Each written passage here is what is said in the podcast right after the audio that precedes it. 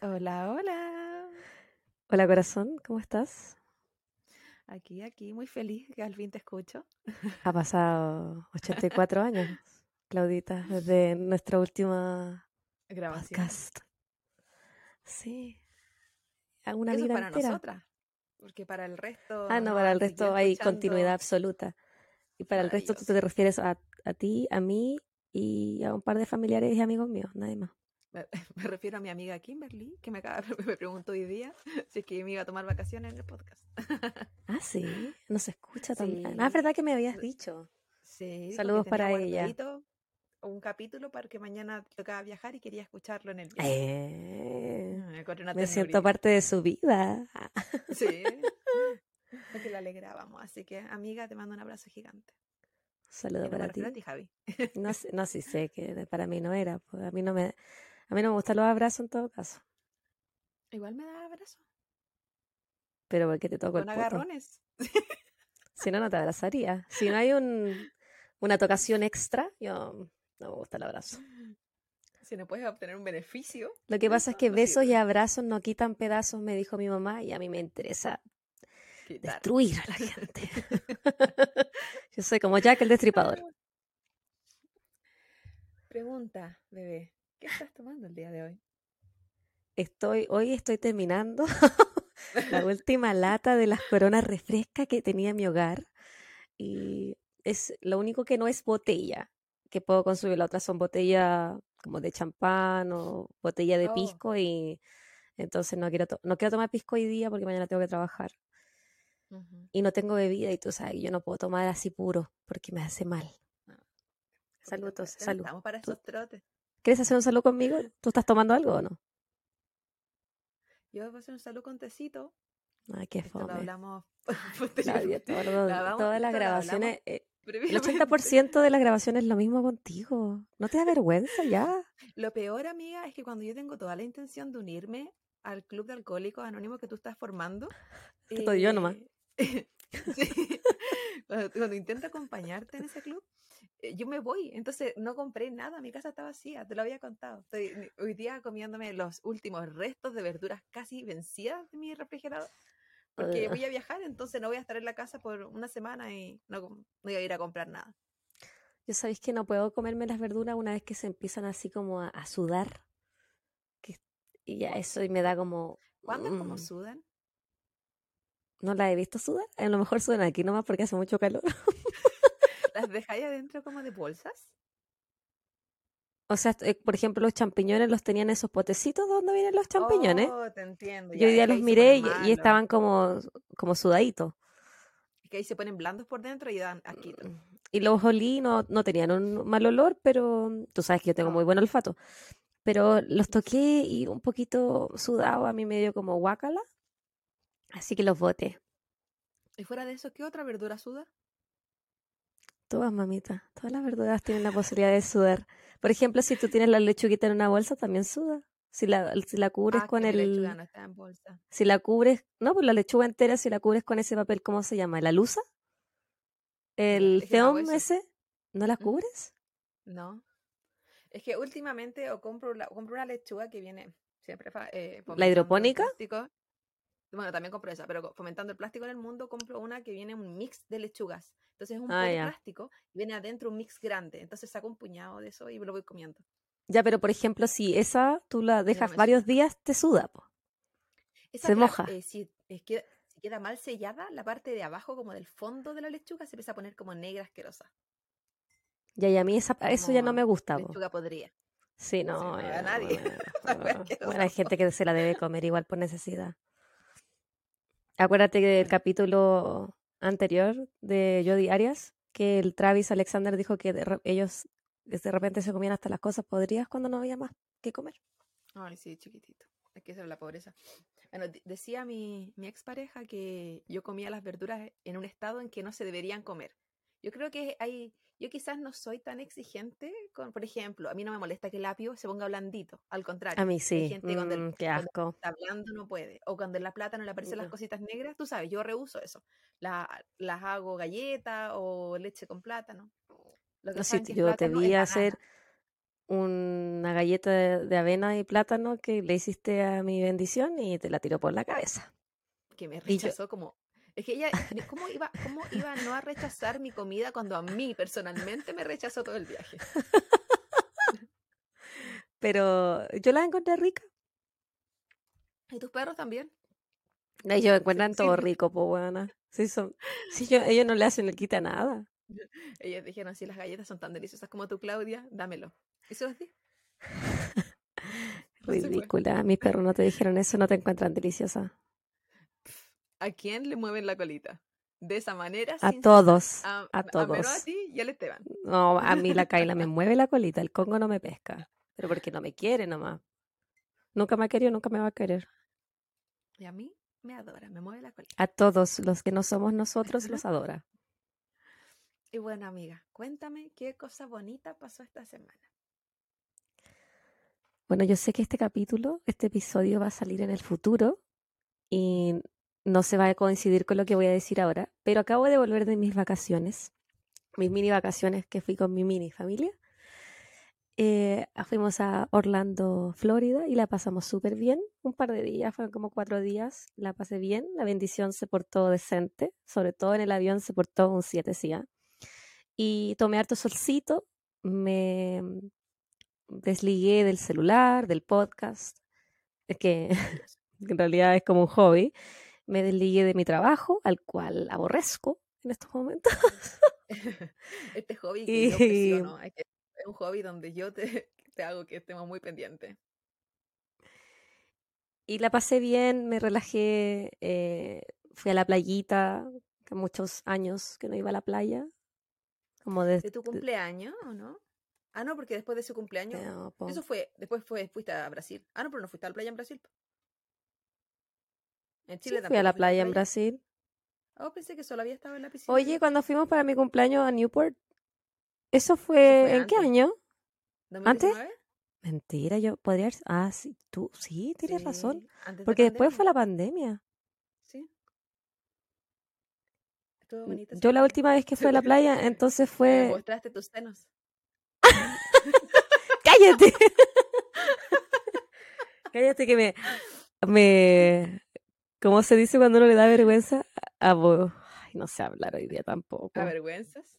¿Son rojas? No, cuando de, eh, como de bochorno.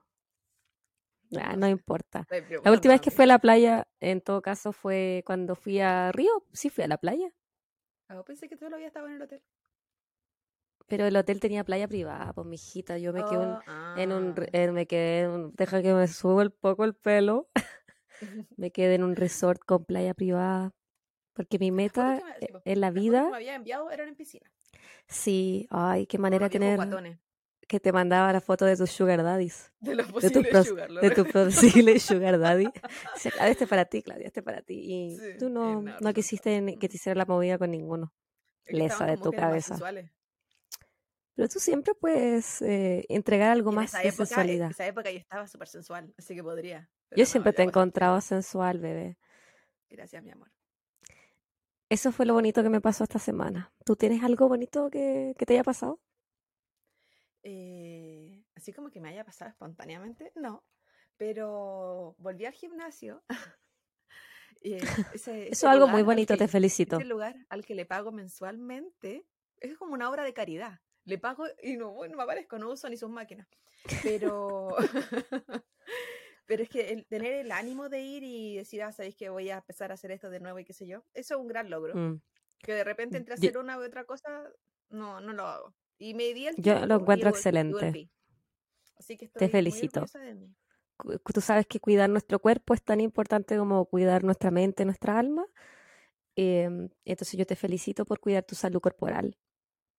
Para mí el gimnasio en verdad es más que nada como mental. La verdad, mucho más que físico, porque no hago nada que uno diga, oye, esta mujer va a esculpir ese cuerpo. No, pero yo no me refiero a que tú vas a quedar como modelo fitness. Eso es, sabe- sabe- es sabemos lo que de no. menos. Lo importante es que tú tengas una vida saludable y que hagas ejercicio para mantener el colesterol, el azúcar, los triglicéridos, todas las cosas bajo control, porque hay que, en nuestro cuerpo es nuestro templo y como mi templo yo voy a consumir alcohol. Lo voy a tratar. Sí, no, es importante para mantener todo eso, pero a mí me sirve mucho como distracción. eh, me gusta ir a correr. Eh, Uno decir, ah, pero ¿por qué no uno no corre en la calle? Bueno, a mí me gusta ir al gimnasio a correr. Me gusta hacer eso ahí. No, a mí, yo también, yo corro en trotadora, no corro en la calle. Bueno, que aquí hace mucho calor. si es que ya no se puede. Aquí sí se puede, pero sí, a mí me pasa que si, si salgo a correr a la calle digo, ah, pero podría estar con el papito, con él caminando. Entonces como que al final no salgo a ninguna parte. Antes salía a andar en bici, eh, me he puesto muy floja. El Pero papito, vamos a, a decir que el papito es, es tu perrito, tu hijo, tu perrijo. No que, para que la gente no piense que tú tienes un sugar daddy al que le dices Oh. papito. Sería maravilloso. Pero No sé. papito no me entrega ni un sugar, solo amor. Y de- Pura está ahora, stevia. de hecho, está ahora acostado al lado mío y me mira de repente así como, mamá, cállate, por favor. Cállate que estoy haciendo el tutito. Oye, tengo una Sí. curiosidad que contarte, Claudia, Dime. que me pasó la semana pasada y yo me he guardado este secreto. No te lo había querido decir hasta que grabamos el podcast para que tu reacción fuera totalmente espontánea. Yo estaba con un paciente y estaba la, la terapeuta regular de este paciente, yo lo estaba viendo así como extra. Y me dice, oye, pregúntale por su historial de cárcel. Y yo dije así, "Oh, ¿qué pasó? ¿Qué pasó? ¿John Wayne? No, ah, John Wayne está muerto, weón, así te dije, se murió. Bueno, fui a ver a este, a este caballero y me di cuenta que tenía muchos tatuajes. Tatuajes que uno con la experiencia de trabajar en la salud y de ver distintas personas en eh, situación de cárcel, son tatuajes de cárcel, ¿cachai? Que se los hacen allá. Entonces le empecé a, a copuchar. De curiosa le pregunté por su, su, su tinta, como le digo yo, your ink, eh, que yo me creo muy hip. Y, y le pregunté directamente, uy, ¿te lo hiciste en la cárcel? Y me dijo, sí, me los hice yo mismo. Y se había tatuado los brazos, las piernas. Y yo uy, le pregunté de curiosa siempre, ¿y qué pasó que estuviste recluso? Y me dijo, maté un hombre. Y yo así como, ah, excuse me. Y me dijo Déjame que tomar notas para el podcast. Sí. Y saqué mi, mi celular y comencé a grabar. No. Eh, le pregunté qué había pasado. Porque así el, el bien suelto de lengua me cuenta eso, así como que no fuera nada, así como que hubiese tenido, no sé, eh, evasión de impuestos y por eso se fue preso. No, Quizá- él Esa ya lo tenía superado. había pasado tiempo. Él se fue preso a los 16 Ya, la chica. Porque mató una, un hombre al que él no conocía, que tenía 19 años, porque lo vio pegándole a su pareja. Y me, y me dijo que él desde muy chiquitito, su abuelo le había dicho que a las mujeres no se les pegaba por ningún motivo y que había que defenderlas a toda costa. Entonces que él lo vio pe- pegándole a ella y lo mató de pura golpe en la cabeza, con sus propias manos. y su- había, hay un pie. tema de control de ira por ahí. Sí, ahí eh, no me acuerdo cuántos años estuvo preso, pero después resulta que estuvo preso de nuevo. Y por la- mismo, por el mismo motivo, había, le, le- le había pegado a un hombre, pero me dijo que no lo había matado, solamente lo había acuchillado, porque lo había visto pegándole a una mujer también.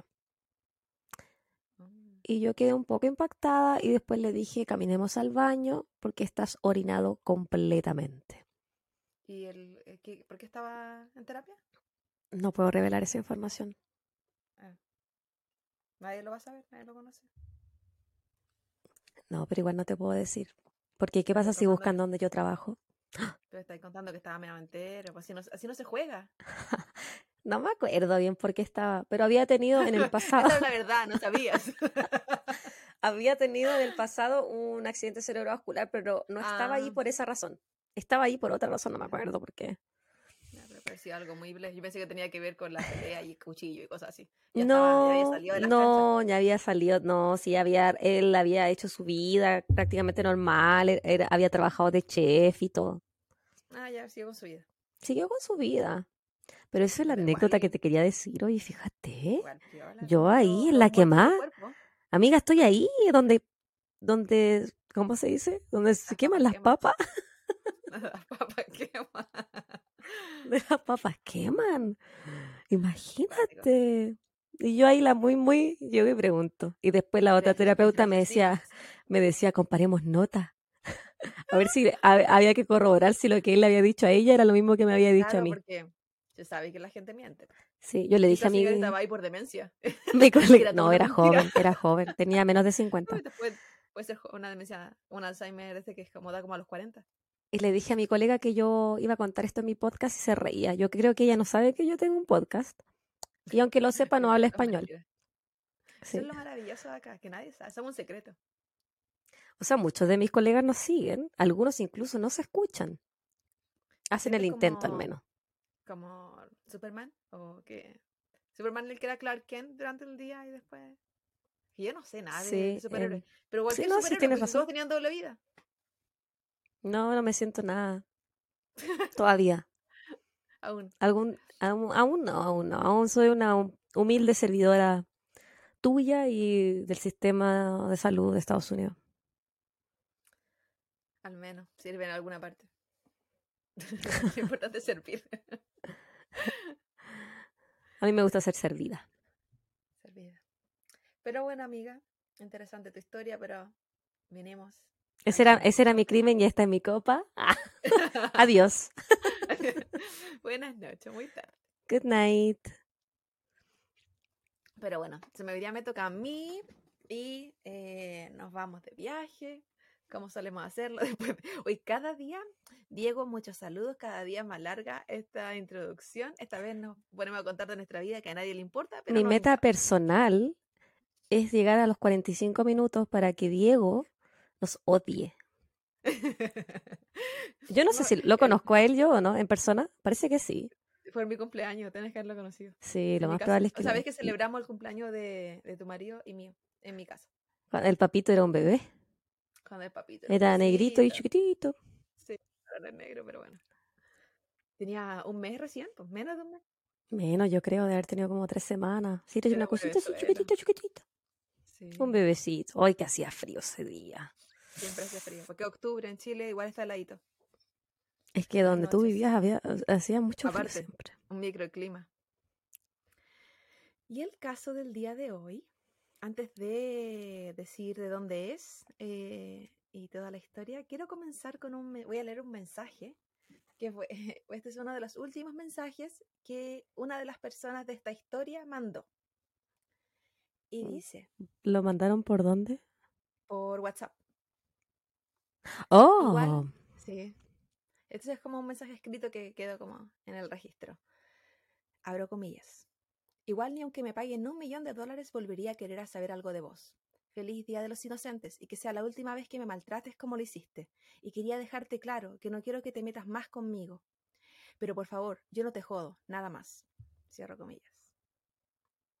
O sea, ¿nos vamos a Argentina o a Uruguay? También Costa Rica creo que hice vos pero nos vamos directamente a Argentina. ¿Cómo lo notaste con oh el my En alguna parte decía, sabes, pero probablemente me iba a salir mal, así que lo omití, sabes.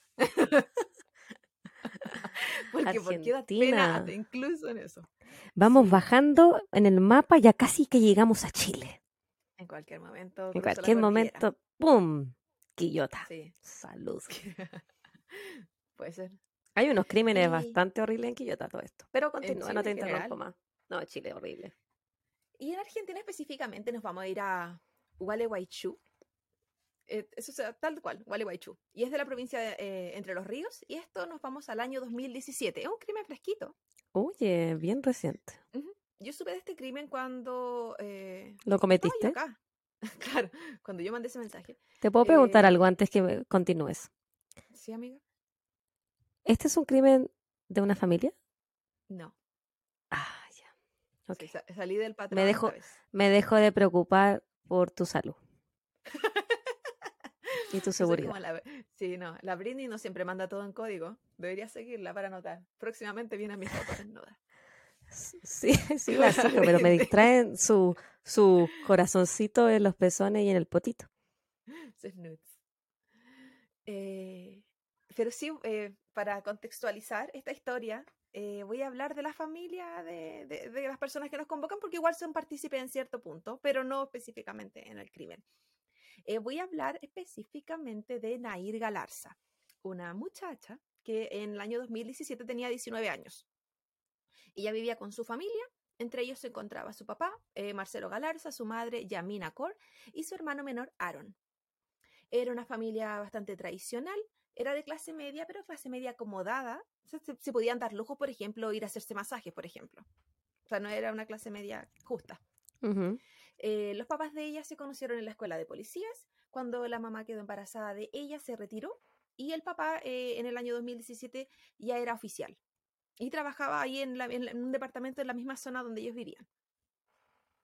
Cabe decir que Gualeguaychú era un lugar, eh, es una ciudad pequeña donde todo el mundo se conoce, bastante tranquila, donde no se saben de crímenes en general, como un lugar donde la gente puede caminar a las 4 de la mañana y no había problema, al menos en el año 2017. Igual bien reciente que tuvieran esa seguridad como ciudad, eh, incluso en el 2017. Sí, es que hay, pueblos, yo creo, que tienen ese tipo de seguridades, quizás. ¿Tú sabes así como por saber nomás cuál era la población del pueblo?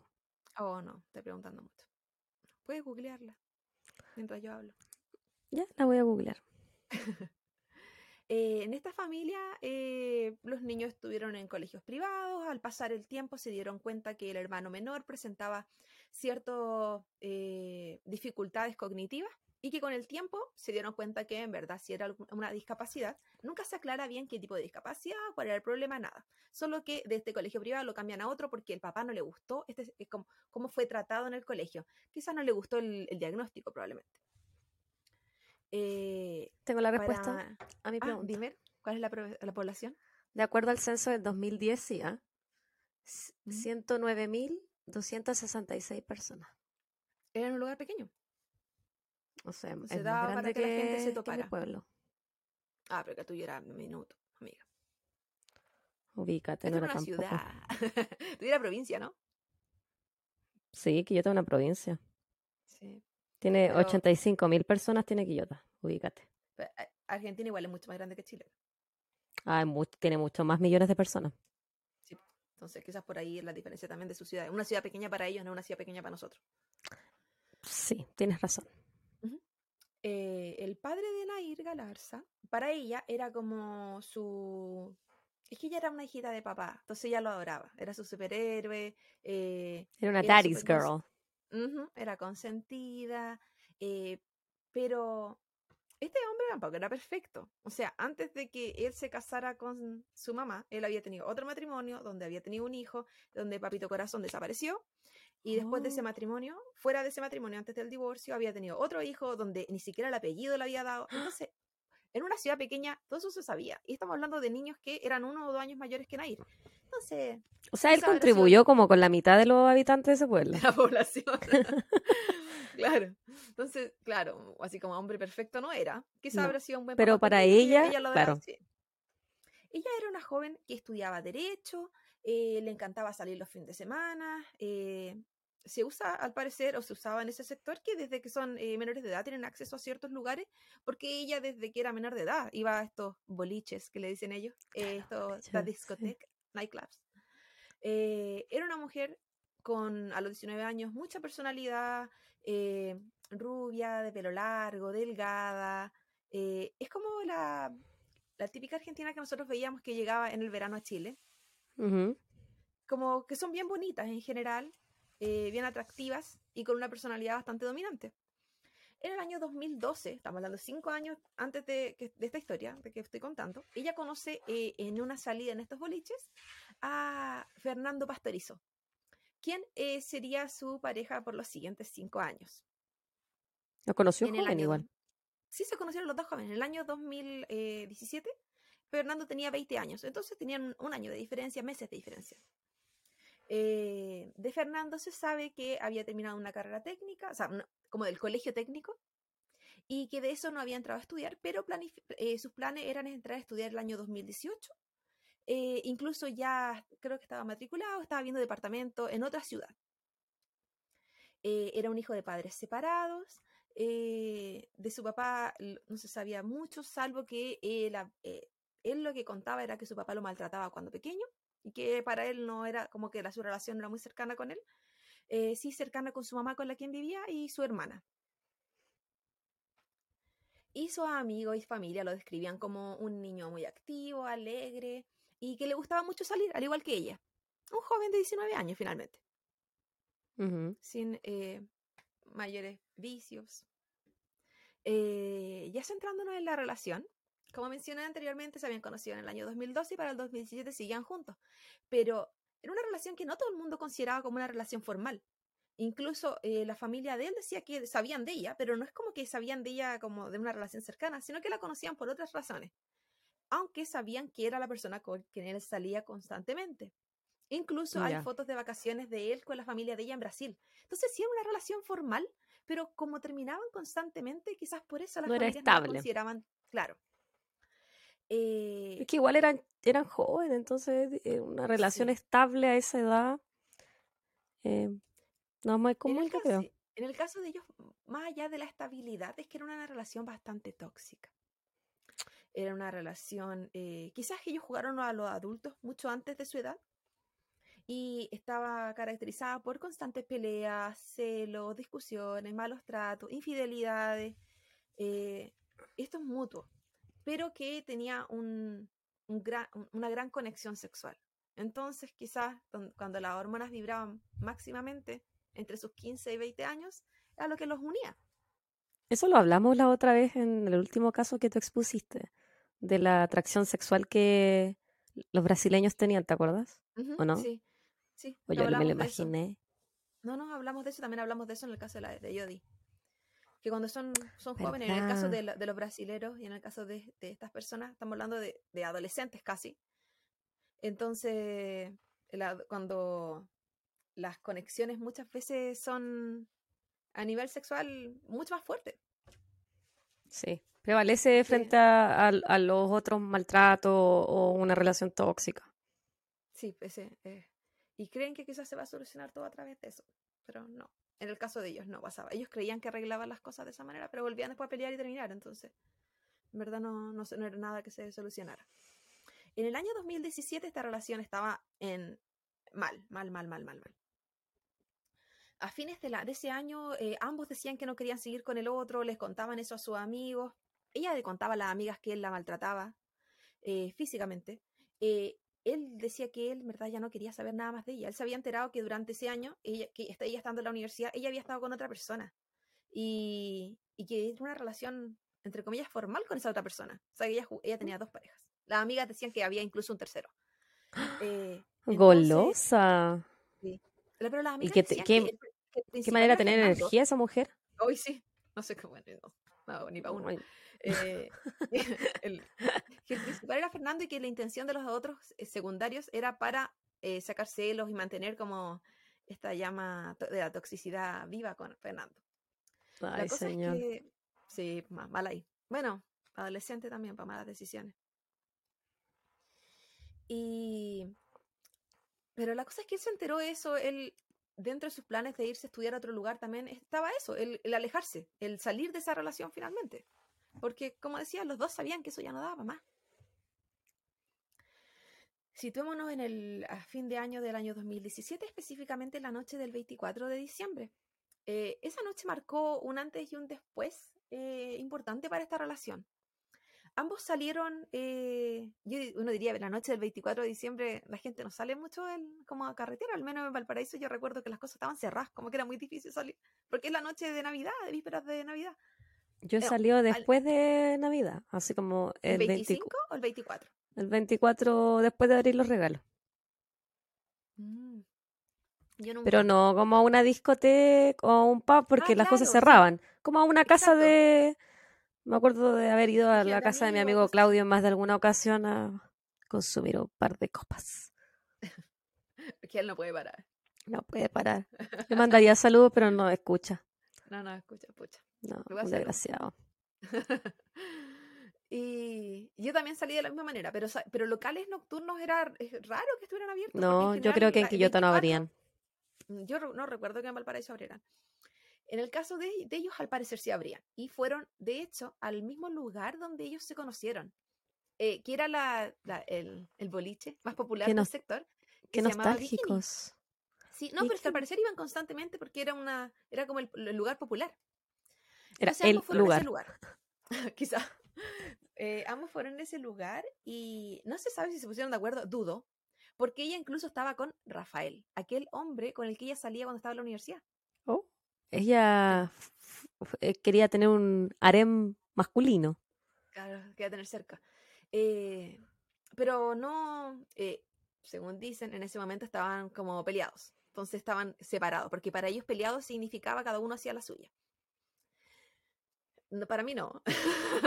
para mí si uno está peleado y sigue la relación no significa que uno tiene que irse. Pero es que ese era, su ese era su estilo de relación y mientras ambos estuvieran de acuerdo, es así es como manejar las cosas nomás. Sí, no, yo también tuve una pareja que entendía eso. Pero lo entendía solo, sí. Sí, sí, no, yo no está, a mí no me avisaron. Pero bueno. Saludos y no saludos para esa persona. No, ese coche su eh. madre no nos escucha. ¿Quién sabe? Por sapiar. Ojalá que no. Y si nos saluda, o sea, si nos escucha, un dedito al, arriba. no, ya pasó mucha agua bajo el puente.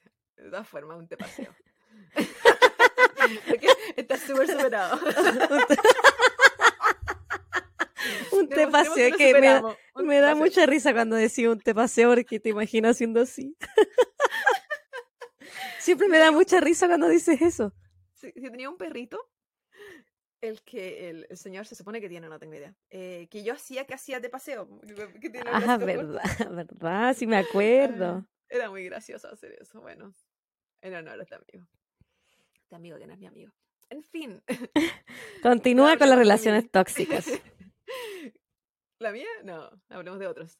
Eh, eh, entonces se encontraron en este lugar, estaba esta persona, eh, estaban a ir con Rafael y estaba además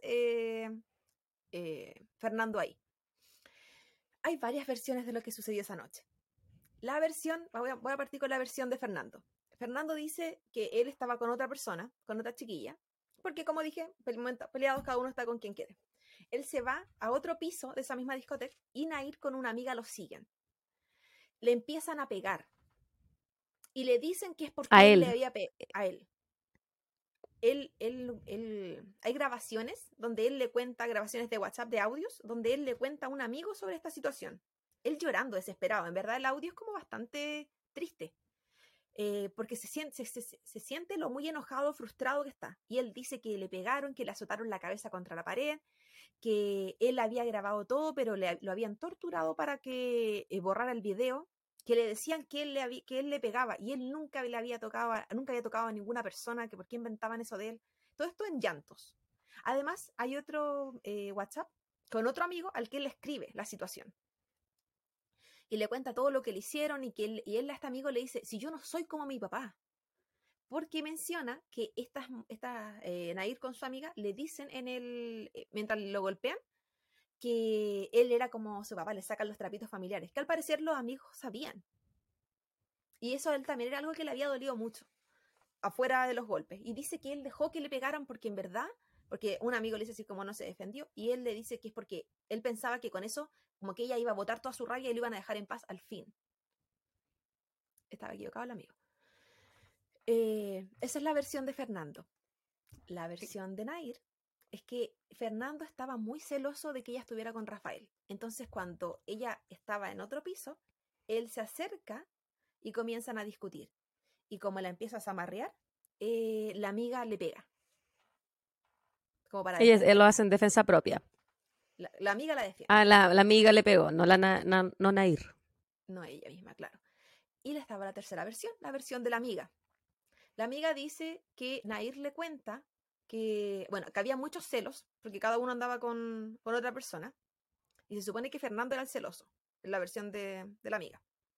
Eh, y que Nair le cuenta que eh, él le pega y le muestra moretones, que él la maltrata constantemente. Entonces ellas lo van a enfrentar. Y ella es la que le, empieza pegando un combo. Ellos dicen una piña. Eh, ¿Verdad? que le pegó una piña. Eh, entonces ella le, empieza a pegar y después las dos. Pero ella lo cuenta como en defensa de su amiga violentada. Yo haría lo mismo por ti, mi amor. Yo, sí, no sé si una discoteca era el mejor lugar, pero porque siempre quizás hacer las cosas ante la ley, no sé, como para que quede un registro finalmente. Porque si uno lo hace después, como que no hay cómo, ¿o no? No, sé. sí te entiendo. No sé a los 19 años que yo hubiese pensado. No sé cómo hubiese actuado a los 19 años. Probablemente me hubiese quedado callada. Está yo de 19 años, bueno, la yo de ahora también. Conociéndote, Pero, sí. sí, Conociéndote, sí, sí, lo más probable es que tú te hubieses quedado callada. sí, es como, es complejo. eh, Es que es no, no difícil, esta- eh, entender. hay que estar en la situación para poder decir yo reaccionaría de, de esta forma o no. Sí, y esa edad también, entonces como que son varios factores. Sí. Entonces, eh, para él fue como, después de esto en verdad yo no quiero saber más de ella. Es lo que le dijo a todo el mundo. Como que era que Pero, le había marcado. Y eso es lo que la gente pensaba. El día 28 de diciembre, se supone que ellos no estaban hablando, que estaban bloqueados, porque se bloqueaban constantemente en WhatsApp. El día 28 de diciembre, él, o sea, ella, la- ella lo llama y le dice que quiere el cargador que él tiene. Eh, entonces, ella va a la casa de él, según ella, que ya no entra a la casa, pero se supone que pasan la tarde-noche juntos. Así que de- es dudoso que no, que no haya entrado, mm, pero era la de extraño. Estaban arreglando las cosas sí, con sexo. testigos, sí, testigos muchos no hay. Es raro, en esta, en esta historia en general, más adelante voy a detallar más, porque pasan muchas cosas en las casas de ambos. Ellos no vivían solos, pero en general nunca hay nadie, o la gente que está en la casa nunca lo escucha. Entonces, estamos hablando de, de supuestamente muchos maltratos para ambos lados, y que no hayan testigos es muy raro. Entonces, era como lo, lo que a mí me llamó mucho la atención de este caso, que en general había como pocos testigos. Sí, estamos hablando de que se trataban súper mal. Sí, po. Pero bueno, eh, van a la casa, ella va a la casa de él, pasan la tarde noche juntos. Ella le dice eh, que, que, que la vaya a dejar a la casa, pero antes de eso, porque se supone que él accede porque es como, ya, quiero terminar todo, pero quiero terminar todo con un polvito del amor. Es como, Había que hacer todo, debut y despedida. se termina todo con lo que nos gusta. Terminamos de verdad. Breakup sex. se termina así. Que no se termina. En fin, No, pero nadie termina. Bueno, yo no te puedo decir nadie. Debe haber gente que decide terminar su relación con un polvito. Yo no podría hacer eso. No tiene sentido para mí. no, nunca, Pero me ha pasado, pero, pero probablemente en la toxicidad de alguna vez podría es que ellos están involucrados ya en una relación de idas y venidas donde siempre se terminaba o se renacía el amor con, con sexo al final. Sí. Si era lo que nos unía. Era, en fin. Eh, ella le dice que la vaya a dejar a su casa. Él tenía una moto. Entonces la fue a dejar a su casa. Esto a las eh, como dos de la mañana. Y eh, estando en su casa, ella le dice, como a las 5 de la mañana, que la vaya a dejar a la casa de la abuela, que era unas cuadras. Se supone que hubo pelea, algo, pero no. Luego va a entender por qué se, se supone muchas cosas aquí, porque hay muchos cambios. Eh, ella va, esta es la versión oficial. Ella eh, le dice que la vaya a dejar a la casa de la abuela. Entra a la cocina del refrigerador, eh, a la parte de arriba del refrigerador, saca la pistola institucional de su papá, El policía. El policía, y se va en la moto con él. Se van por un camino que normalmente no recorrían. En algún momento la moto se detiene, ella le dispara por atrás, eh, él cae y se sabe que él nunca se baja de la moto porque él cae con la moto entre las piernas, como Oh. que se da vuelta y lo vuelve a rematar con un disparo en el pecho. Ella busca los casquillos de estos dos disparos, encuentra uno y se va del área. Y dejó el otro ahí. Claro, no lo encontró, porque era como Era un área como sitio pastito. eriazo. Era como un camino como de, no, no de tierra, pero era como era una calle que era parte casa, parte pasto, como, como bien de No muy populada. Ya, No, te entiendo. entonces eh, eso pasó. Ella no contaba en una Con su astucia. una noche oscura de 28 de diciembre que anduviera gente y pasó un taxista unos minutos después de los disparos y ve a, esta persona en la moto y a alguien al lado. No sabe si es hombre mujer o qué sé yo. Entonces el taxista pensó, oh, hubo un accidente, se cayeron o algo así. Va en su recorrido hacia un lado y después vuelve hacia el otro lado y ve a la persona en la moto sola. Entonces dijo, oye, como lo dejaron solo. Y se acerca. llama a la policía, llama a la ambulancia. Él pensó que eh, eh, eh, había mucha sangre y pensó que la mucha sangre era a través del golpe que se había dado con la moto. Ajá. Pero no, no, no hizo nada más. No, ya. Pero y se fue. No, no, no, pues llamó a la policía y a la ambulancia, se quedó ahí. Ah, ya. Tampoco contaban con que había un segundo testigo. Porque al sonar los disparos, un vecino salió.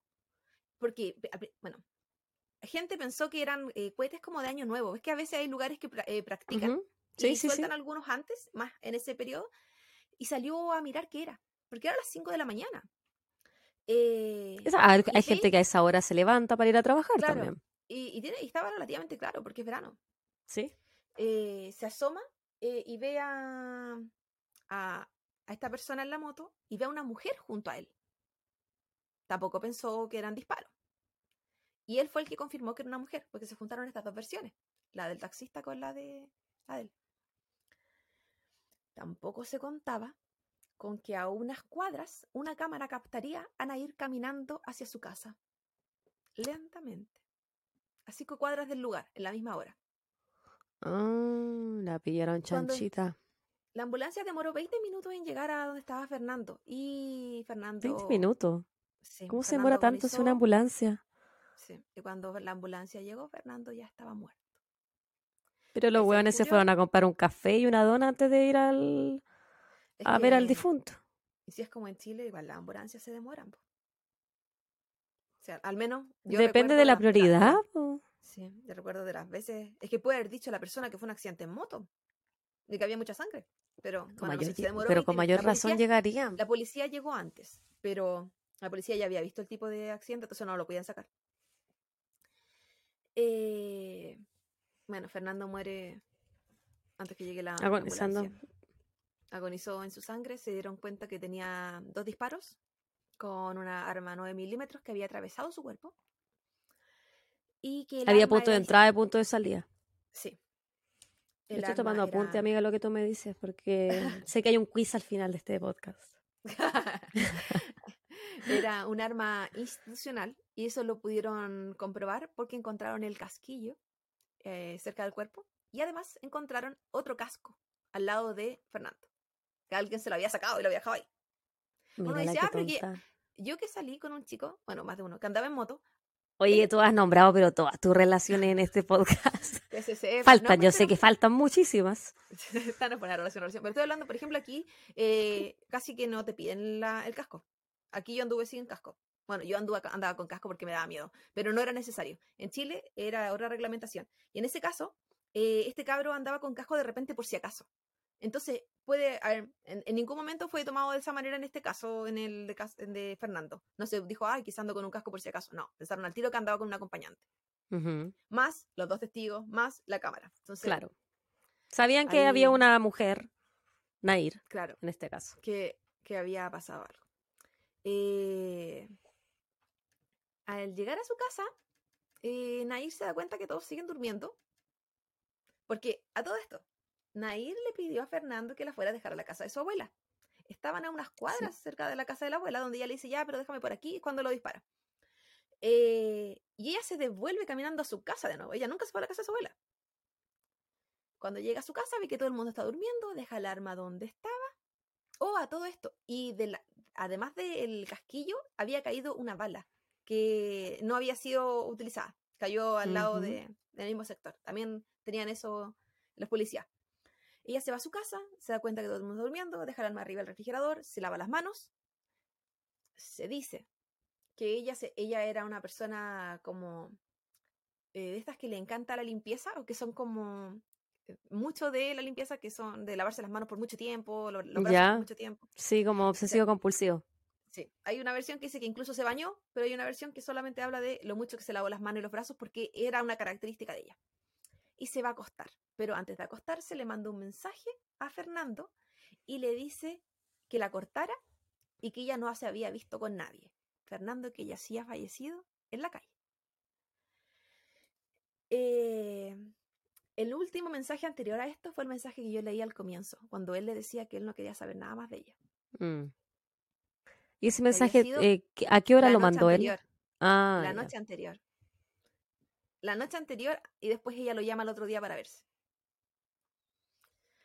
Eh, entonces, cerca de la. como 50 minutos después de que pasara todo esto, ella mandó el mensaje. Si fue todo en verdad cercana de la hora. Ella sin saber que había una cámara, sin saber que habían testigos, sin saber nada. Pensó que era el crimen perfecto casi. En su mente, quizás. En la mañana la llama la mamá de Fernando y le pregunta si es que ella sabe algo de él, que no lo habían visto. Y ella le dice que Fernando estuvo con ella, pero que a las 11 de la noche se fue, que ellos habían peleado. Y que Fernando estaba saliendo con otra chica, así que, que quizás por allá. De, se lavó las manos nuevamente. Literalmente. Sí. A las 7 de la mañana eh, se postea una foto desde el Instagram de Instagram o Facebook, no estoy segura, de ella. Y en esta foto dice, cinco años juntos, yendo y viniendo, pero siempre con el mismo amor. Te amo para siempre, mi ángel. Y una foto donde sale él con ella. Se causó mucha controversia posterior este post, porque eh, decían así como ya, extremadamente psicópata, después cuando se supo todo. Ujú. Eh, pero ella dijo ¿Qué onda? Su psicopatía. Ella dijo en una entrevista que eh, ella, cuando eso se posteó, ella no tenía su celular porque la policía ya se lo había quitado. Raro, porque la policía recién se lo quitó como a las 10 de la mañana. Y el mensaje fue mucho antes. Y además, ella dijo que ese mensaje era del año anterior. Raro, porque ella no cumplía cinco años el año anterior. En fin, esa era la versión de ella, que ese mensaje ya no lo había escrito. Mm. Ahí lo dejo.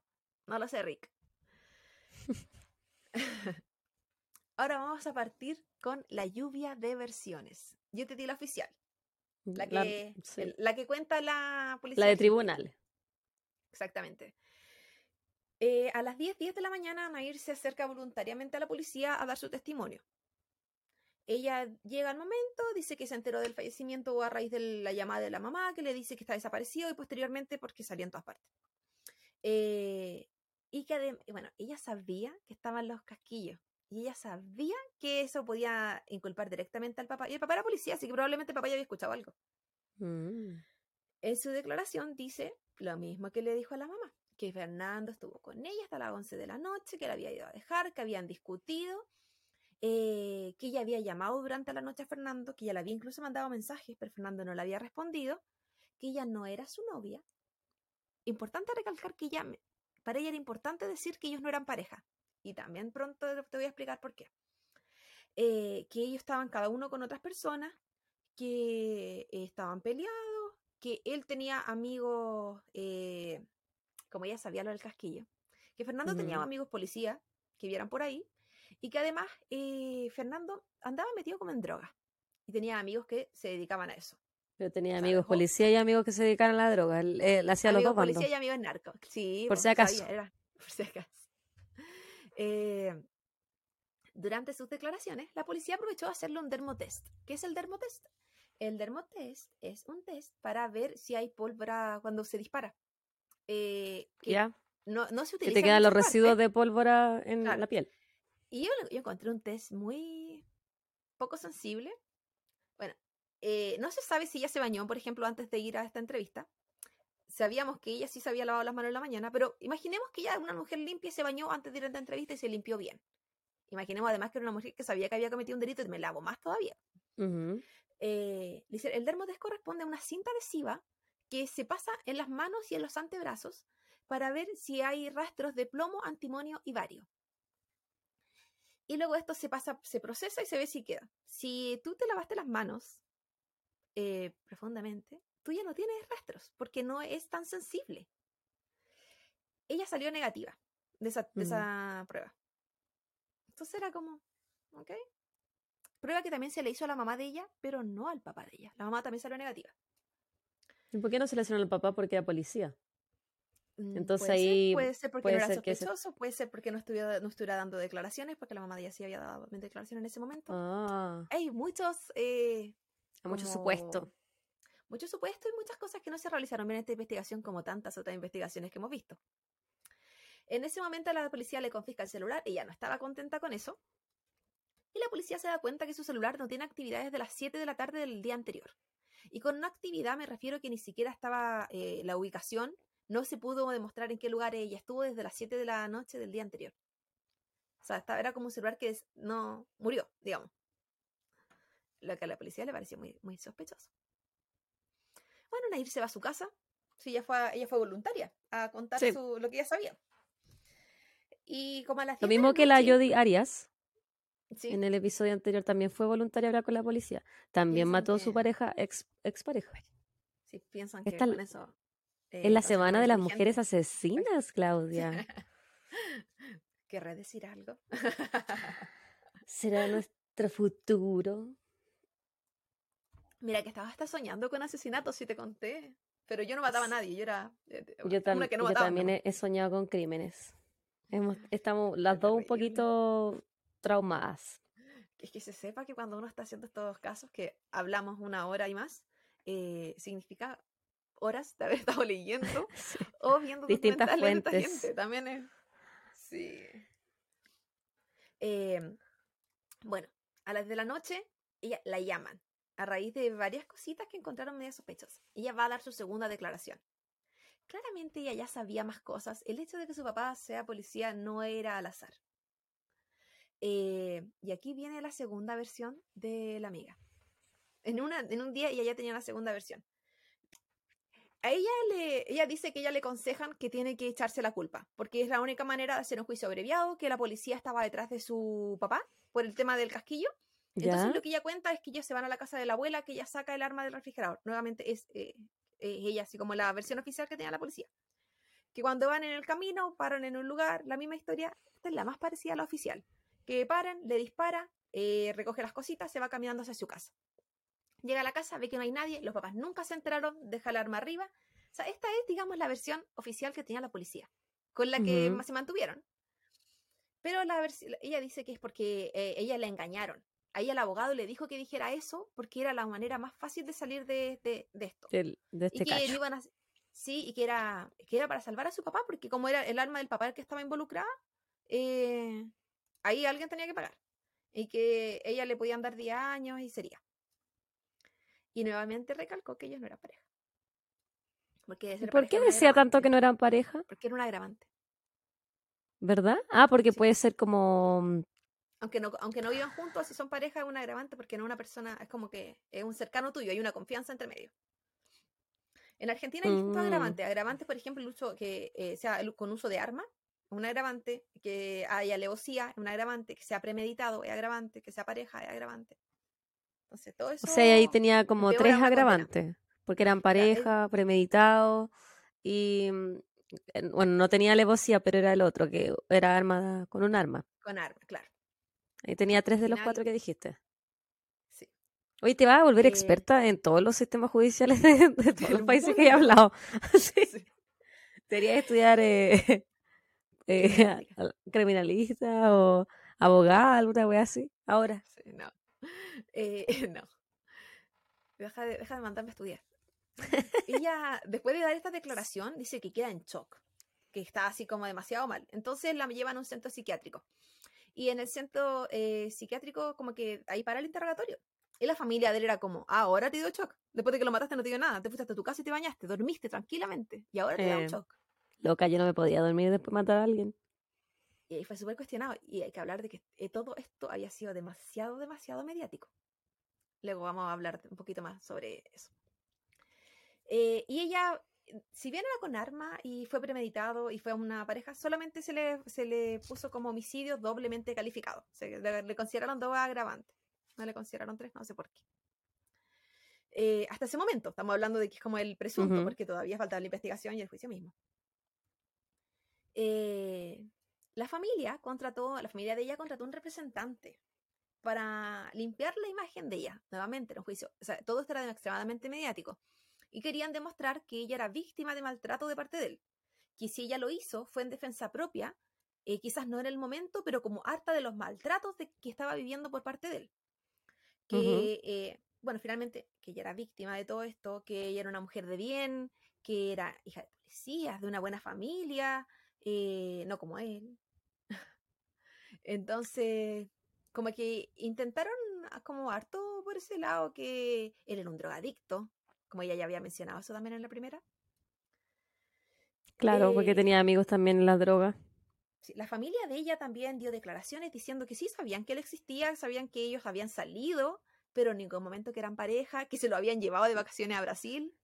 Le bajaron mucho el, el Sí. pelo a, a su existencia en la vida de ellos también. Sí, pues dijeron que él la hostigaba, que él la maltrataba, que eh, de repente ella tenía 100 llamadas de teléfono. Y ahí cabe preguntarse, si yo sé que mi pareja tiene un papá que es policía, hijita de papá además, ¿sería yo capaz de hacer tanto de eso? ¿Sería yo capaz incluso de robarle la pistola? Era como mm, sospechoso. A mí me cae más sospechoso que la familia cuente todas esas cosas y dijera ta- tantas cosas malas de él, pero ellos igual lo aceptaban, lo llevaban de vacaciones, compartía con ellos, no decían nada sobre la relación tóxica que él tenía con su hija, como que no la trataban de sacar de esa, de esa relación. Lo que el también. papá dijo es que su hija los protegió demasiado, porque sabía de lo que ellos eran capaces. Dijo, "N- y también ahí como que se devolvió, pero no porque le iban a hacer algo, sino que porque judicialmente. Y porque ellos le vieron golpes, le vieron moretones, la llevaron a un doctor, pero ella dijo que era porque se había caído. Y eh, la misma persona que al mismo tiempo le estaba diciendo a las amigas que lo maltrataba. La pregunta es, ¿y de dónde salían esos moretones? Puede que haya habido maltrato en- por ambas partes. Sí, Yo, eh, en, en mi, en mi teoría, que puede que se lo haya hecho y, ella. tam- y también porque uno que sabe quizás qué tipo de sexualidad tenían, que se moreteaban. Eran Sí, es que ahí hablaban de golpes como en la entrepierna. En la, no, en la entrepierna misma, entre las piernas, en la parte interna de las piernas. No sé, yo no sé. Pero nasty. fin. Las amigas de ella salieron hablando, como te dije anteriormente, que ella eh, contaba que, la, que, que ella era, una, era maltratada, que por lo mismo se habían metido, pero que en verdad eh, también sabían y se habían enterado ahora que ella era, era- sí ejercía demasiada violencia con él. Entonces las amigas pasaron a ser ex amigas. En verdad le dieron la espalda, todas. Oh, incluso la que le pegó el gallo. Incluso ella, porque aparte había sido súper funada, eh, la eh, amenazada por otra gente, qué sé yo. Y ella salió diciendo que ella, ella hizo eso porque ella pensó que estaba defendiendo a una amiga que le estaban pegando. Que esa era su defensa. Y en verdad, si esa era la defensa de ella, ella dijo que ya no sabía que estaba lidiando, que su mejor amiga era una asesina en ese momento y que estaba loca. Claro. Eh, la defensa en el juicio eh, presentó audios de donde él la gritaba. Y bueno, y se filtraron también estos audios. Donde él le decía que estaba loca, que era una estúpida. Pero si uno escucha el audio, era como. un- Bueno, se nota que era una relación súper tóxica. Pero más allá de yo sentir que él, él era muy violento, yo sentí que era, había mucha desesperación en sus gritos. No, cero justificación a que los maltratos verbales. Pero era así, ¿por qué dices que yo te miento, estúpida? Como cosas así. Ya. O, te- o di- o reclamándole que él la engañaba. O sea, que ella lo engañaba a él. Cuando se tiene que haber enterado de lo de Rafael, por ejemplo. Yo no te he engañado. También repitiéndole que él no le hacía daño. Eh, entonces, esa era la parte de la defensa de decir así como, "Oh, sí, sí le está haciendo algo. Pero que en verdad, si uno lo escucha, no. No, se ve una relación No se da para esa interpretación. no. Luego de seis meses de esto, eh, se realiza el juicio en el año 2018. Seis meses. Uno dice, un juicio de asesinato. Normalmente las investigaciones son un poquito más largas. Sí, eso te iba a decir bastante Sería, rápido. marav- sería, sería maravilloso que todo sea rápido, pero también cuando son tan rápidos te hace pensar, ¿y está bien hecho? Mm, Porque te acordáis la Jordi, Ari- la Jordi Arias que te dije, estuvo cuatro años esperando juicio. El, la- el caso de los de Brasil, cuatro años también, con eh, la- cuestión domiciliaria, ¿cómo se llama? O sea, yo creo que igual, Arresto. viéndolo de las dos formas, depende. A lo mejor tenía muchas pruebas en su contra, lo que expeditó todo el, la in- el proceso investigativo. O quizá en Argentina eh, dan un No, y- periodo de tiempo y- muy cortito para investigar. El tema es que incluso en Argentina esto fue tema. Post- bueno, luego voy a, Ah. voy, a, voy a profundizar más esto. Que fue, un- la gente de Gualeguaychú decía que eh, la justicia en ese lugar era muy rápida. Versus, ah, ya estamos hablando que fue un juicio muy mediático. Yo, supe, yo, yo sabía de este caso estando acá, pero por eh, noticias de Chile. Entonces sí era sido algo muy, muy... Porque No, no solo porque fue un asesinato por el tipo de asesinato, es porque era una chica bonita, joven, eh, y yo creo que eso fue lo, más, lo, principal, porque si Una fe fatal. Sí, sí, sí, de hecho, el caso era conocido como el bombón asesino, como la canción. Yo creo que ese tiene que ser el título de, este episodio. El bombón asesino. Me gusta y no me gusta, porque, bueno, luego te voy a explicar por qué. Eh, y eh, bueno, en el juicio, Nair presenta su tercera versión. Primera versión, yo no fui, no supe nada es que la tercera la vencida. No, no sé, pues viene más. Segunda versión, eh, yo fui, yo lo hice. Tercera versión, Ah, yo lo hice porque me maltrataba. Tercera versión. Dice que no fue planeado, que fue un accidente. Que él ahora sí, que él le sacó el arma del papá del refrigerador, que él le gustaba burlarse del papá. Que él iba manejando en la moto con una pura mano. Y se fueron como por un camino como eh, más dificultoso. Se empezó a mover mucho la moto, él agarra la, con las dos manos y ella le saca el arma. Ellos se caen y el arma se dispara sola. ¿Cómo el arma se dispara sola por la espalda y por el pecho? No lo sé. Te creo por la pura espalda, pero. O sea, por un solo lado, ¿me entendí? Pero no espero que se dé vuelta el lugar y dispararle ¿Y por qué le saca el arma cuando se van cayendo también? Porque ella le tenía miedo, se supone. O sea, ella se la quiso como quitar. Mm. Dice que ella, todo este, que ella no se acordaba de mucho porque ella había quedado como aturdida con, su, palabra fue aturdida, eh, con, el, con la caída. Y que ella escuchó como la pistola se disparaba, si esto fue un accidente. Y que después se fue a su casa. Que luego levanta los mensajes porque ella no sabía que él había muerto. Que ella siempre pensó que era un disparo. Y siempre pensó que él, había quedado vivo, que había estado accidentado nomás. Pero lo dejó ahí botado. Y nunca llamó a la ambulancia. Y luego que se enteró de su fallecimiento, ya cuando su mamá lo llamó y la llamó y se dio cuenta que él nunca apareció en ninguna parte, y después porque supo que todas partes que, estaba, que había fallecido. Esa fue la tercera versión de la chiquilla. Accidente. Yo no fui, yo fui, accidente. Víctima en las dos veces que ella fue, porque una fue un accidente y la segunda fue porque... Por violencia. En este juicio eh, se hicieron 11 audiencias. Igual 11 audiencias no es mucho. Y hubo 80 testigos, lo que no es menor. Harto. Entre los, los testigos llamó mucho la atención la cantidad de contradicciones que hubo.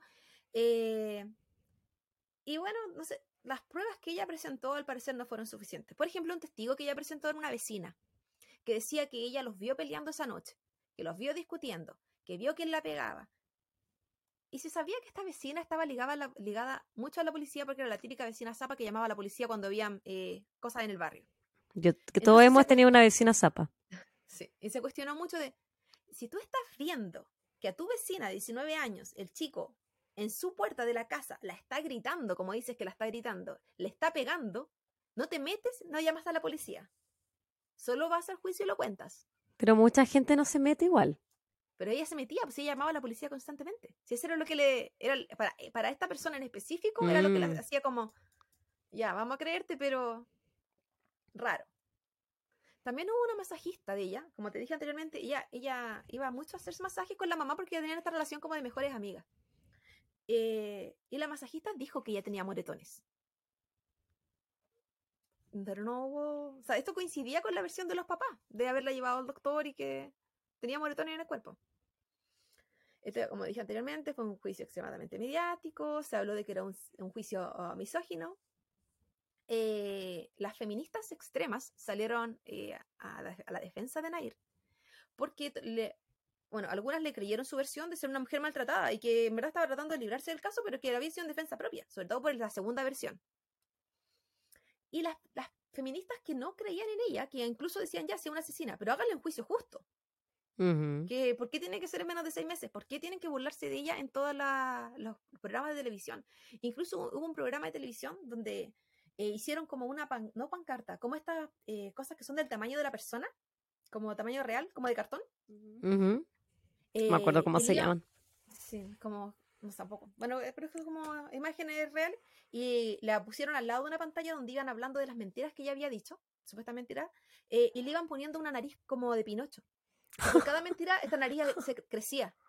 ¿Pero por qué se burlan así? eh, de eso se habló mucho. De, Con un hombre eso no lo harían, te apuesto. Eso mismo decían estas feministas. O sea, está bien, tra- pero trátenla como una persona más que cometió un delito. Sí. ¿Por qué tienen que hacer este tipo? Claro, si es que en verdad hubo violencia de las dos partes, eh, eh, que se hable de eso, independiente de que ella vaya a ser castigada por el tema de asesinato. O sea, ¿por qué se tenía que hablar de bombón asesino? ¿Por qué sexualizarla? ¿Por qué las fotos que más se mostraban de ella eran las fotos en bikini? ¿Por qué se tenía que hablar tanto de cómo tenía el pelo o no?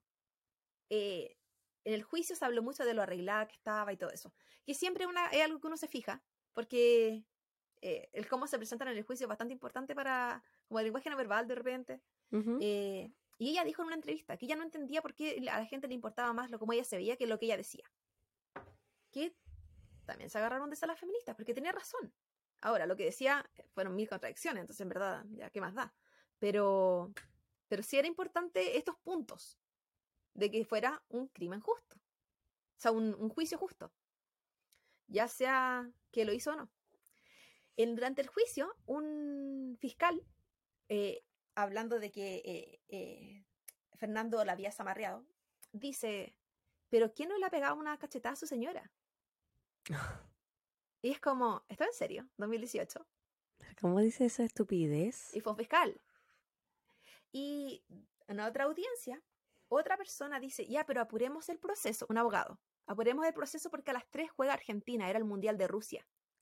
Entonces, y se sabe que Argentina eh, es un país mu- muy futbolero y lo importante que es para ellos el deporte, pero estamos hablando Como todo en Sudamérica. Y ella decía, en una entrevista posterior, que por qué no se le trató con seriedad, que por qué no se le hizo una investigación real. Y el tema es, si en seis meses estaba todo listo para el juicio, perfecto. Supongamos que una investigación súper buena, pero con esos comentarios, la misma justicia no se hizo ningún favor. Porque hacían notar lo poco profesionales que fue todo, que no le importaba. Ella decía que ella sintió que a nadie le importaba eh, darle o no darle cadena perpetua. Porque Sí. era como, hay que irse. Y mucha razón tenía. Además que se le había dado... eh, ella había sido sentenciada antes de pasar por el juicio. Entonces, La sentencia pública. sí, había sido mucho más fuerte mucho antes. Eh,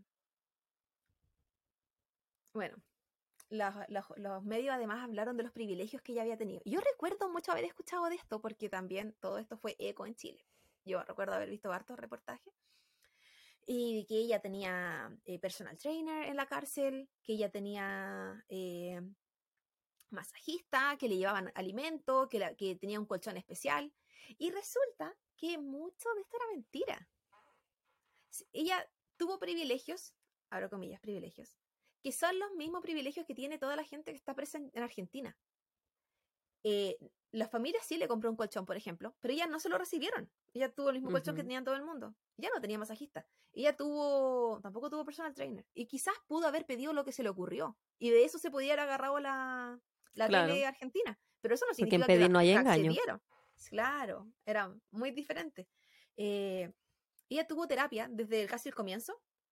Y ella ¿Psicológica? aclaró que, sí, terapia psicológica, que eh, la terapia que ella tenía no le dieron permiso para tenerla en un tiempo diferente. Entonces, ella tenía dos horas de visita y tenía una hora de terapia y una hora de visita, por ejemplo. Entonces, en verdad, nunca como que le hicieron algo especial. Ella sale a estudiar. Que a todo esto, bueno, después voy a contar eso. Pero eh, podía salir a estudiar, pero es una, un privilegio que también tienen los presos en Argentina. Así como los de Brasil. Mm. No era que ella tuviera algo diferente. Eh, durante la pandemia, todos los presos en Argentina creo que tenían acceso a celulares y redes sociales. Porque como no podían recibir visita, eh, fue algo que ella también optó. Tampoco estamos hablando de que ella fue única, pero sí hablaban de los beneficios. Mira, tiene esto, tiene esto otro. Ahí es lo que la justicia en Argentina debe hablar, entonces es como, estamos de acuerdo con los privilegios que tienen nuestros presos, no con ella. Entonces, por eso se hablaba mucho, mucho, mucho de lo misógino que había sido todo esto. Porque esto es porque ella tenía buena situación, esto es porque ella era rubia, esto era porque era delgada, esto era porque era bonita, esto era porque era Suena joven. bastante misógeno. Si uno lo mira- machista. Si, si uno lo mira independiente de que puede haber sido cruel, mala, todo lo que uno quiera ponerle como título a ella. tóxica, psicópata, todo, pero sí, asesina, pero independiente de eso, suena como que no tuvo un juicio justo. Culpable es, pero no tuvo un juicio justo. Claro. Eh, durante este juicio y durante bueno, todo este tiempo salió a la luz una denuncia que ella había hecho cuando tenía 16 años. A los 16 años ella desapareció por un día y cuando volvió a aparecer, la... ella le dijo a los papás que ella había sido secuestrada y había sido abusada en manada. Y resulta que cuando bueno, la llevaron a, a dar declaraciones y todo esto, porque hubo un interrogatorio, eh, que luego se desestimó porque no había muchas pruebas ni nada. Eh, dentro de la gente que ella menciona estaba Fernando Pastorizo, el que era su pareja y que siguió siendo su pareja por muchos años después. Por eso la familia de Fernando la conocía muy bien. Ahora, esa vez que ella fue a ese interrogatorio, ella, por ejemplo, dijo que la habían amarrado y sí tenía marcas en las muñecas, eh, pero no tenía marcas de abuso. Eh, o sea, signos de abuso. Ella dijo que había sido drogada, no, te- no tenía droga en el cuerpo. Dijo que no había visto nada, pero reconoció a las personas. Dijo que había estado entre drogada y que le habían tapado los ojos. Lo único que encontraron es que ella tenía el pa- pasto del lugar donde ella dijo que la habían dejado. Que era muy... so- eh, eh, al final no procedió esa investigación. ¿Habrá sido cierto no habrá sido cierto? ¿Habrá sido la misma justicia que fue cuando ella tenía más grande? No sé, pero al menos lo único raro era que alguien que ella mencionó fue el que posteriormente fue su pareja por cinco años. ¿Tú qué crees? Eh, yo cuando leí y vi la entrevista de lo que encontraron, eh, los hallazgos versus la entrevista eh, de, abuso, y dije, ya, ya no. Ahí, aparte, el tema con, con la amiga Nair es que ella no tiene expresión facial. Entonces, cuando ella estaba contando sus abusos, ella estaba contando como cuando fue a comprar el pan Mm, cuando ella contó todo su secuestro, al igual cuando contó el asesinato, tal cual. Bueno, en el juicio lloró un poquito, pero en la normalidad, ella, su cara es cara de no pasó nada. Y Cara de póker. Y tomando en cuenta que ella había secuestrado, había sido secuestrada y abusada, el cómo ella contaba todos los hechos, y yo sé que no hay una forma de actuar. Yo sé que todos reaccionamos de manera diferente. sí. Pero de verdad, de verdad, de verdad, que no parecía en absoluto alguien que estaba dando una declaración de abuso y de secuestro. En manada, en manada. Aparte, Entonces- porque tú, o sea, ¿cómo tú te quedas por años con una persona supuestamente te viola en manada? O sea, si lo reconociste, no sé. Sí, Suena No, muy fuera- extraño. fuera de eso era, bueno, y también el otro caso, si tú sabes que ella te acusó, ¿por qué seguiste? Porque estás con ella. También, sí. Sí, por los dos lados era raro. Pero fuera de eso, eh, bueno, luego hay una persona, un vocero de la familia que defiende mucho este caso y habla de, de las injusticias que se han hecho con ella y que por qué ella es así. Yo no sé, en verdad. No te podría decir. eh, Según lo que yo vi de cuando ella estaba dando su declaración, también hubiese entrado en duda. Pero no soy criminalista, no sé leer No soy ni una de esas ni- cosas. No soy la gente que sabe en verdad cómo debería comportarse alguien, pero como hemos hablado, por ejemplo, en el juicio de las diarias, eh, eh, el cómo ellos se comportan en los interrogatorios a veces dice mucho. Sí, es verdad. Y el cómo ella se comportó en el de los 16 años era bastante... Dejaba mucho no que, desear. No, no, no era como que No no, se se con- correspondía con lo que ella estaba diciendo. Entonces, yo no digo que tiene que llegar alguien llorando, gritando, pero es que eh, era muy, muy distinto. Era como que está, de verdad estaba contando eh, que fue ni siquiera como algo emocionante. Estaba como contando, sí, pasó esto, hice esto. Así. Como que quería salir del tema, rápido. Así como ya, sí, pasó esto, pasó esto. No sé. Fue raro ese, ese juicio. Pero no tan diferente a como ella ha hablado en otras veces. Aparte, tal como Jodie, es una mujer que habla muy tranquila, muy calmada, muy lenta. Y si no quiere Mm, responder, no responde. Y cambia el tema como de la nada. De hecho, en esa entrevista de los 16 años le pregunta si ella ya ha tenido relaciones sexuales. Y ella dice, yo no creo que esto sea importante ahora. Y es como... Y la, la, la persona le dice, sí, solamente quiero saber cómo tú te relacionas como en el ámbito sexual para hacer otras cosas. En ningún momento la entrevista sonó como que la estaban culpando, al menos la parte del trozo que yo vi. Eh, pero ella podría haber dicho sí o no. Y al contrario, fue como a la defensiva. No sé. No, No sé, en verdad. Me falta, me falta psicología para entender su, su reacción. La cosa es que a la chiquilla eh, la sentencian. Le dieron 35 años, que es cadena perpetua en Argentina, y es la mujer más joven en Argentina en recibir esa cadena perpetua, esa condena. Esa cadena. Esa cadena de regalito. de oro. eh, y se dice que es porque fue un juicio premeditado y porque era su pareja. Esas fueron las dos agravantes que fueron consideradas. Ujú, Un asesinato premeditado. Eso, No un ¿qué juicio. ¿Un juicio? Sí. Bueno, también. Fue un juicio apurado. Sí. Eh, luego de eso fue trasladada al penal de la mujer de Paraná y sus padres se cambiaron de casa para estar más cerca de ella. Qué Eh, el, el penal de la mujer de Paraná, de Paraná, Paraná es eh, un penal pequeño al que ella describe como eh, un como que no es una cárcel, que ella no entiende que la gente diga que se le acaba la vida cuando entra a la cárcel, solo es otra vida. Que ella pues, y ahí uno dice, es que estás entendiendo lo que hiciste o no. Y está Que como de vacaciones. Ella habla de lo mucho que echa de menos salir los fines de semana, lo mucho que sufre los viernes porque no puede salir. Y es como, ¿entendiste que mataste a alguien? Por eso yo digo que me falta psicología para entenderla. Y que entiendo, en parte, por qué no se le creyó tanto después de tres versiones. Ahora esto no termina ahí, señores. Porque en el año 2019, ella anunció que estaba embarazada. Y yo no sé cómo con todo lo que ella diga aparece en la prensa, pero así es. Dice que está embarazada y que no sabe de quién es. ¿Cómo? Eh, No vas a ver.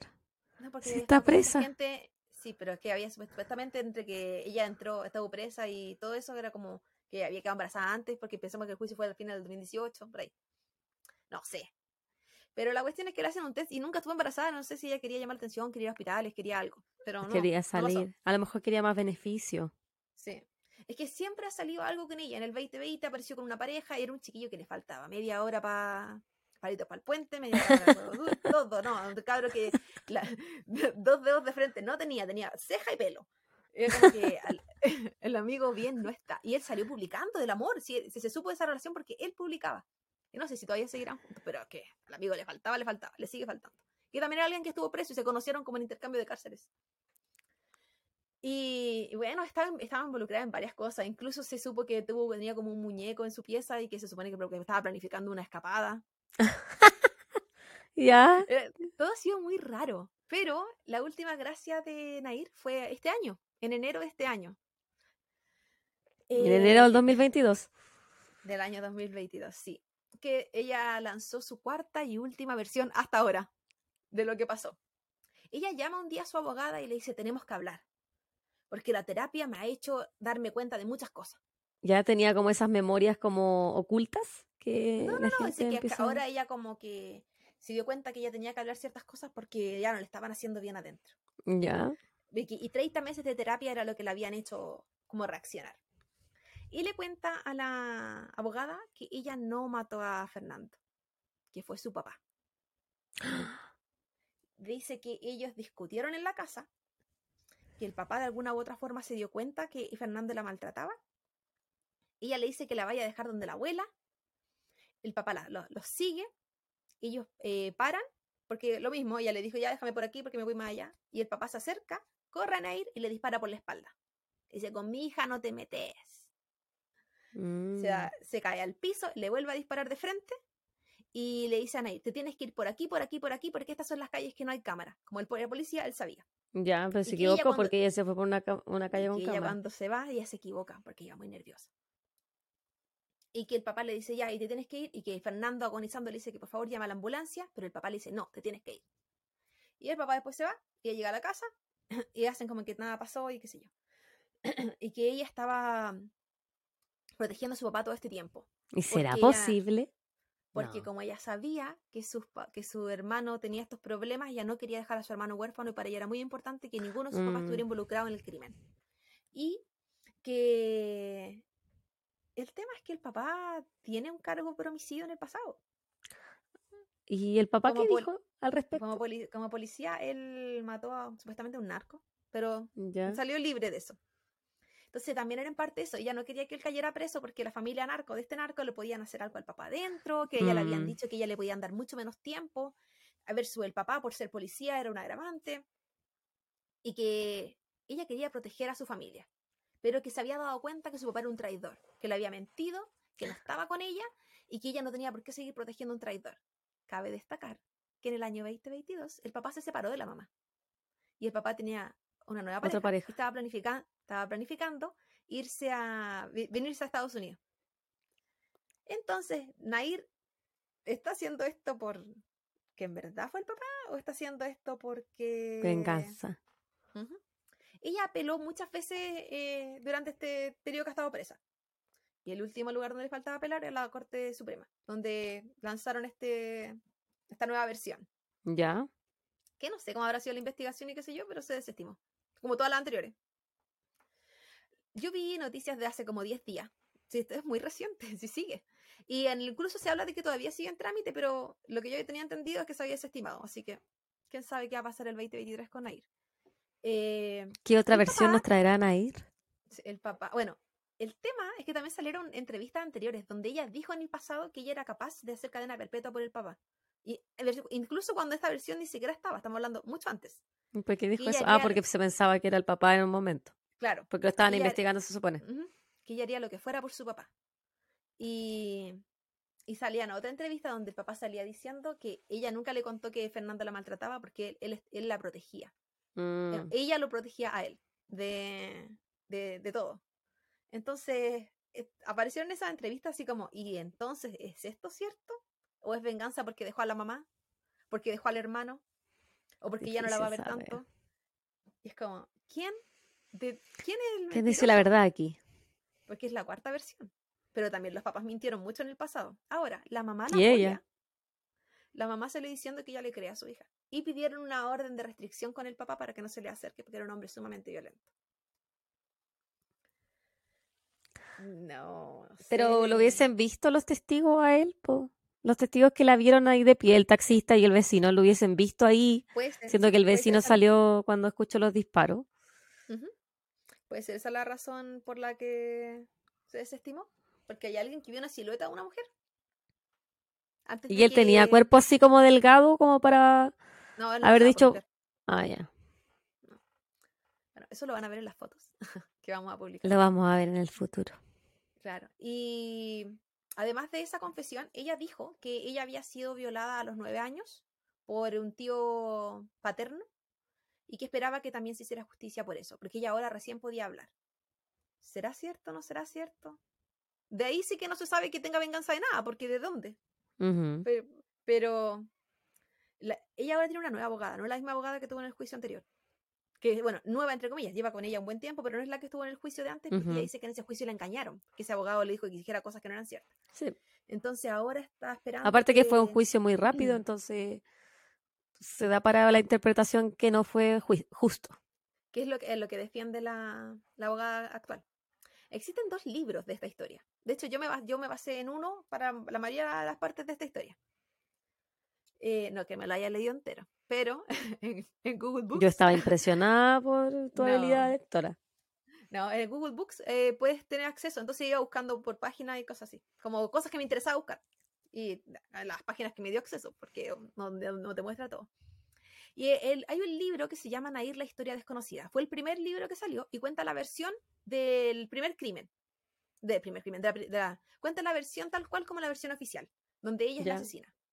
Y existe un segundo libro que salió hace muy poco, eh, que se llama Crónicas de un linchamiento mediático, El silencio de Nair que cuenta la versión de Nair como víctima, como víctima de abuso en el eh, del 2000, de cuando tenía 16 años. Cuenta, y que tampoco había sido una investigación justa en ese entonces. El que escribe este libro es una persona que se autodenominó el vocero de la familia, eh, pero que ahora la familia no quiere saber nada de él. Entonces yo no sé cómo termina esa relación, pero él la defiende. Él, y él dice que ese libro que fue escrito mucho antes de que ella saliera hablando esta versión, él deja entrever que era el papá. Y que él también lo cree. Oh. Así que no, Pucha, puede ser, no sé. no sé.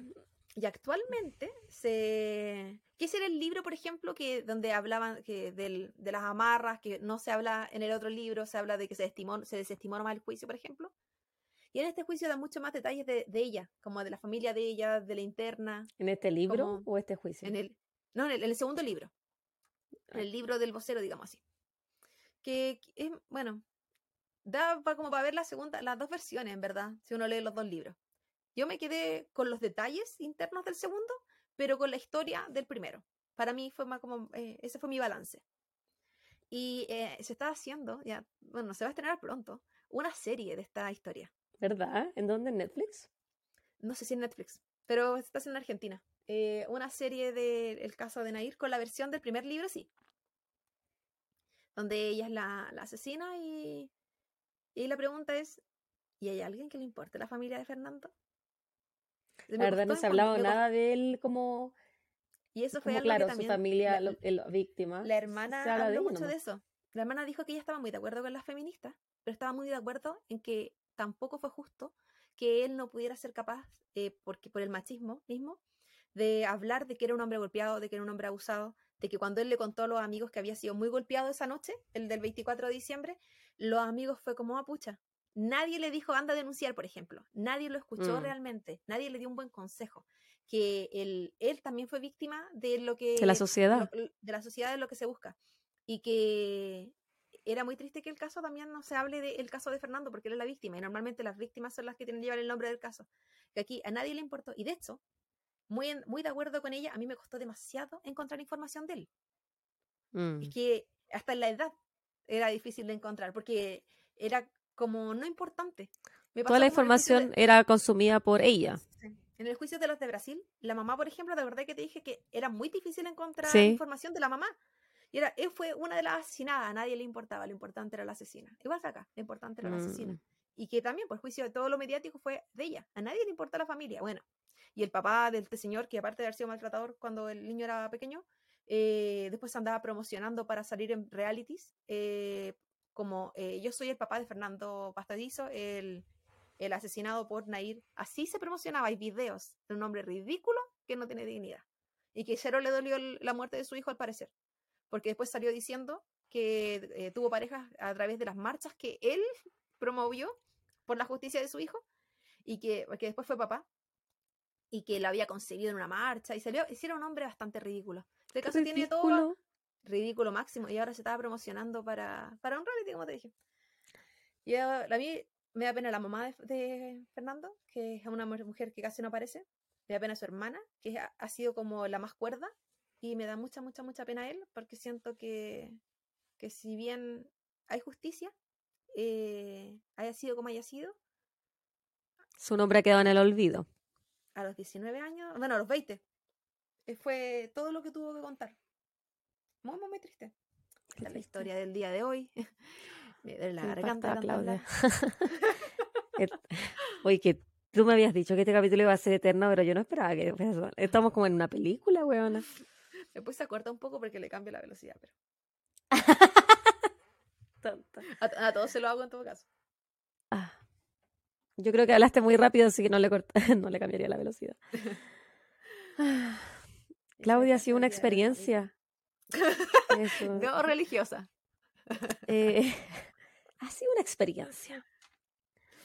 Y así con, el, con bombón asesino. Que cuando dijiste lo, del bombón asesino, me acordé de, eh, del nombre, bombón asesino, pero no me acordaba del caso. Lo encuentro de muchas aristas. De, definitivamente ella es la. Yo creo que ella es la culpable. O al menos cómplice de su padre. Pero sí que no tuvo un juicio justo, sí estoy de acuerdo con eso. También. Muchas gracias, Claudia, por, por tu entrega del día de hoy. y tu entrega en cuerpo y alma. Sí, completamente. Como el juego.